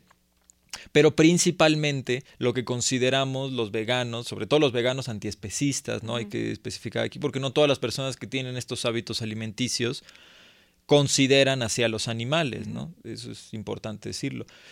Pero los que somos antiespecistas consideramos que les debemos respeto a sus intereses, ¿no? A su forma de vida. Y eso, como lo acabas de mencionar, choca directamente con la visión cosmológica de una persona que es carnista y más que una persona que es carnista especista. No, no y además, o sea, súmale que uno cuando, cuando empieza a notar estas cosas y cuando dices, oye, pues es que, o sea, tiene, tiene todo el sentido del mundo, pues es algo que quieres compartir. Entonces, eh, la manera como uno lo comparte también es muy, claro, influencia mucho la manera en la que el otro lo va a tomar, ¿no? Entonces hay mucha gente que, que se da cuenta y se enoja como como Gaby que vino también en, en, un podcast hace unas semanas este, que te das cuenta y entonces te, te enojas porque no entiendes cómo la gente no se da cuenta. Entonces, sin querer, tu discurso empieza a ser un poco hostil eh, hacia el otro. Sí. Y eso, pues además de las resistencias que genera el hecho de que es confrontativo, además tus palabras se están sumando a eso. Claro. Este. Entonces, pues mucha de la gente que considera que los veganos son dignos de odio, pues es porque muy probablemente o sean especistas o sean personas que se han topado con, con, con veganos que no tienen como las herramientas para comunicar de la manera más eficiente lo que, lo que quieren compartir con los demás, ¿no? Yo, yo, yo lo veo desde, desde mí, desde cómo yo lo hago, que yo precisamente por este estigma que hay, procuro no, eh, no tocar estos temas y la otra persona no, no está como abierta a escucharlos, ¿no? O sea, es como de, está bien, no es lo, no, no es lo único que hago en la vida, puedo hablar de muchas otras cosas. Esto es un tema que me interesa mucho, pero si no estás dispuesto a escuchar, prefiero no hablar porque entonces eh, puedo crearte todavía más resistencias y, puedo llegar a que me odies. Claro. A mí y personalmente, ¿no? Cuando no se trata de mí. Exacto. Sí, y que puede, hay, y también es interesante observarlo si con otras manifestaciones de injusticia hay la misma reacción, porque muchas veces la hay. Eh, no, no quiero generalizar, pero sí he notado que es común que una persona que es especista también tiende a ser eh, homofóbica, tiende a ser misógina, no porque el especismo en sí abra otro tipo de, manifestaciones de, intolerancia, sino porque es la misma estructura mental de defensa, es decir, yo valgo más que otro. Y lo que estamos haciendo, que es parte de la, de la, confrontación, es de nuevo recordándonos a la especie humana que no valemos más que otros, que somos seres importantes, pero que necesitamos de compartir y de respetar a otros seres y no usarlos exclusivamente en nuestra visión antropocéntrica porque está causando un desbalance importante en varios aspectos, ¿no? No solo en el aspecto de nuestra... Relacional, digamos. Ajá, sino en nuestra visión social también, ¿no? Entonces, este, pues eh, habiendo dicho todo eso, pues somos unos parias, o sea, sí, somos, pero como todos los cambios, las revoluciones de conciencia al inicio y durante el proceso, pues son unos apestados, o sea, es normal. Eh, no por nada mataron a Lincoln, o sea, no, no es raro que suceda esto, ¿no? Este, y siempre se minimiza, siempre se trivializa, siempre se considera, ay, estos eh, sensibles, eh, no, no, hasta que poco a poco se empiezan a escuchar las razones y va más allá de decir es que yo amo a mis perros y por eso quiero que todos los perros sean felices. No, no, yo amo a mis, a mis animalitos. Pero independientemente del amor que tienes por ellos, los demás seres tienen, merecen tu respeto. Exactamente, es así de simple. O sea, no merecen mi bondad ni mi amor, merecen mi respeto. Claro. Eso es. Y eso, el respeto, pues es lo que desencadena la justicia. Si yo le tengo respeto a otros seres, por lo tanto va a haber justicia para que haya una convivencia higiénica, ¿no? Psicológica, emocional y en este caso hasta ecológicamente hablando, ¿no? Entonces de ahí, pues no sé, de por ahí va, ¿no? Este, sería interesante hablar con una persona que es carnista, eh, para ver también si hay otra razón por ahí, pero lo que podemos ver desde este lado es más o menos va por ahí, ¿no? Es, la confrontación, ¿no? Sí. Y al mismo tiempo, pues estamos contentos con nuestras decisiones. No nos morimos por falta de proteína.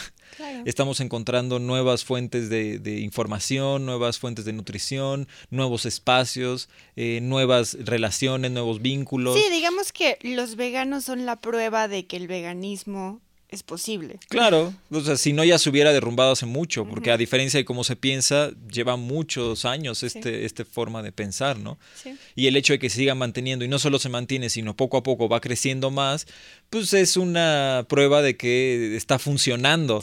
Y está funcionando no gracias al sistema que existe, sino a pesar del sistema que existe, está funcionando, ¿no? Este es como, es un poco como odiar a la nueva novia de tu exnovio porque no no porque ella sea algo malo, sino porque demuestra que tu exnovio ya te superó, ¿no? Claro. Así odias a un vegano porque te está demostrando que es posible eh, una vida sin, sin lastimar A, los animales, ¿no?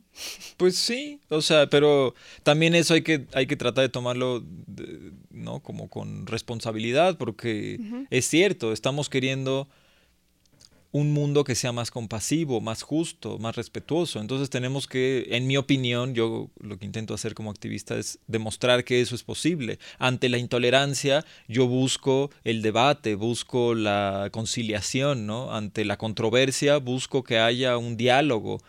A pesar de que tengo frustración, tengo enojo, tengo, eh, digamos, este, tristeza por la situación que están pues, viviendo. Muy, muy fuertes. Creo que tenemos parte de nuestra responsabilidad es diluir esas emociones y traspasarlas y transformarlas a un vocabulario y a un discurso que, que incluya a las otras personas, porque a fin de cuentas Sí, no es en contra de los demás. Pues no, los necesitamos. O sea, necesitamos que las personas quieran oír esta y información. Y además es en beneficio de las otras personas. Y por eso también es que bueno, no sé, yo me imagino que, que, la mayoría también, o sea, es algo por lo que quieres compartirlo con la gente que quieres y con la gente que es más cercana también, no nada más decirlo por decirlo, sino, mamá, me interesa que le entres a esto. Claro. Pues bueno. Sí. Pues qué lindo cierre. Se nos acabó el video, pero no importa. No importa. Duró bastante. Igual no es para que se vea tanto. Pero bueno, que les vaya bonito. Estoy moviendo la mano. Bye. Bye. a quienes llegaron, necesito, están, ya están, ya se durmieron. Bye.